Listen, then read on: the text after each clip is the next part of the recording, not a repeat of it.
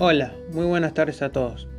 Acá estamos en un nuevo episodio de podcast llamado La otra cara del deporte, donde voy a hablar sobre la depresión deportiva. Y voy a empezar hablando sobre cómo el deporte de elite te puede llevar a la depresión. Un camino es la presión negativa, que se da cuando el deportista está teniendo pensamientos negativos y le causa miedo o frustración. Las críticas, como en ninguna otra profesión, influyen mucho en el ánimo de los jugadores, y muchos, por vergüenza a ellas, tienen miedo de salir a la calle.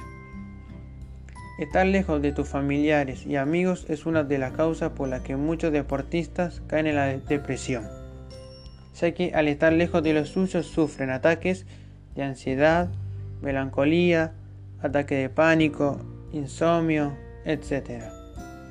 Muchas veces esto se da porque se mudan a otros países y les cuesta adaptarse a la cultura, el idioma, estar lejos por primera vez. Algo muy común es sentirse vacíos. Después de una gran temporada, como le pasó a Iniesta, ex jugador del Barcelona, que después de una temporada histórica y estando en el mejor momento de su carrera, cayó en una profunda depresión. Dos de cada diez deportistas sufren ansiedad. Y en el 2020, a raíz de los efectos de la pandemia del coronavirus, los casos de depresión aumentaron ante la falta de competencia, no poder ver a sus seres queridos, etc. Argentina Dorada realizó una encuesta donde alrededor de 500 deportistas de alto rendimiento, un 20% afirmó haber sufrido depresión en algún momento de su carrera. Por eso es muy, importante pedir ayuda para salir y poder contarlo. Es importante que los deportistas reconocidos puedan contar sus casos, ya que ayuda a que la gente que sufre lo mismo pueda pedir ayuda y que, y que se genere conciencia sobre este tema. Porque la salud mental sigue siendo un tema tabú, pero no debería ser así porque se construye una imagen del deportista errónea, que debe ser la de un ganador, tiene que estar feliz siempre, no puede mostrar momentos de debilidad.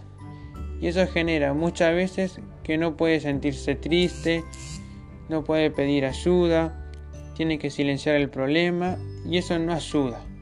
Por eso es importante poder reconocer la depresión y pedir ayuda a un profesional y a los familiares y amigos que no te hagan sentir mal o quizás una carga solo por pedir ayuda.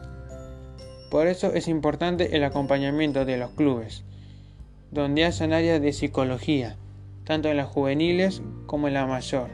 Formar personas que puedan soportar el fracaso y ser fuertes mentalmente.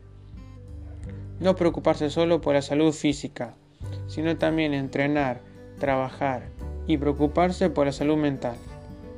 Todo lo que digo es para reflexionar y pensar sobre un tema que se debería darle más importancia para poder cuidar a nuestros deportistas. Y con esto me despido de este episodio, donde quise hablar de un tema tabú, tanto en el deporte como en la sociedad.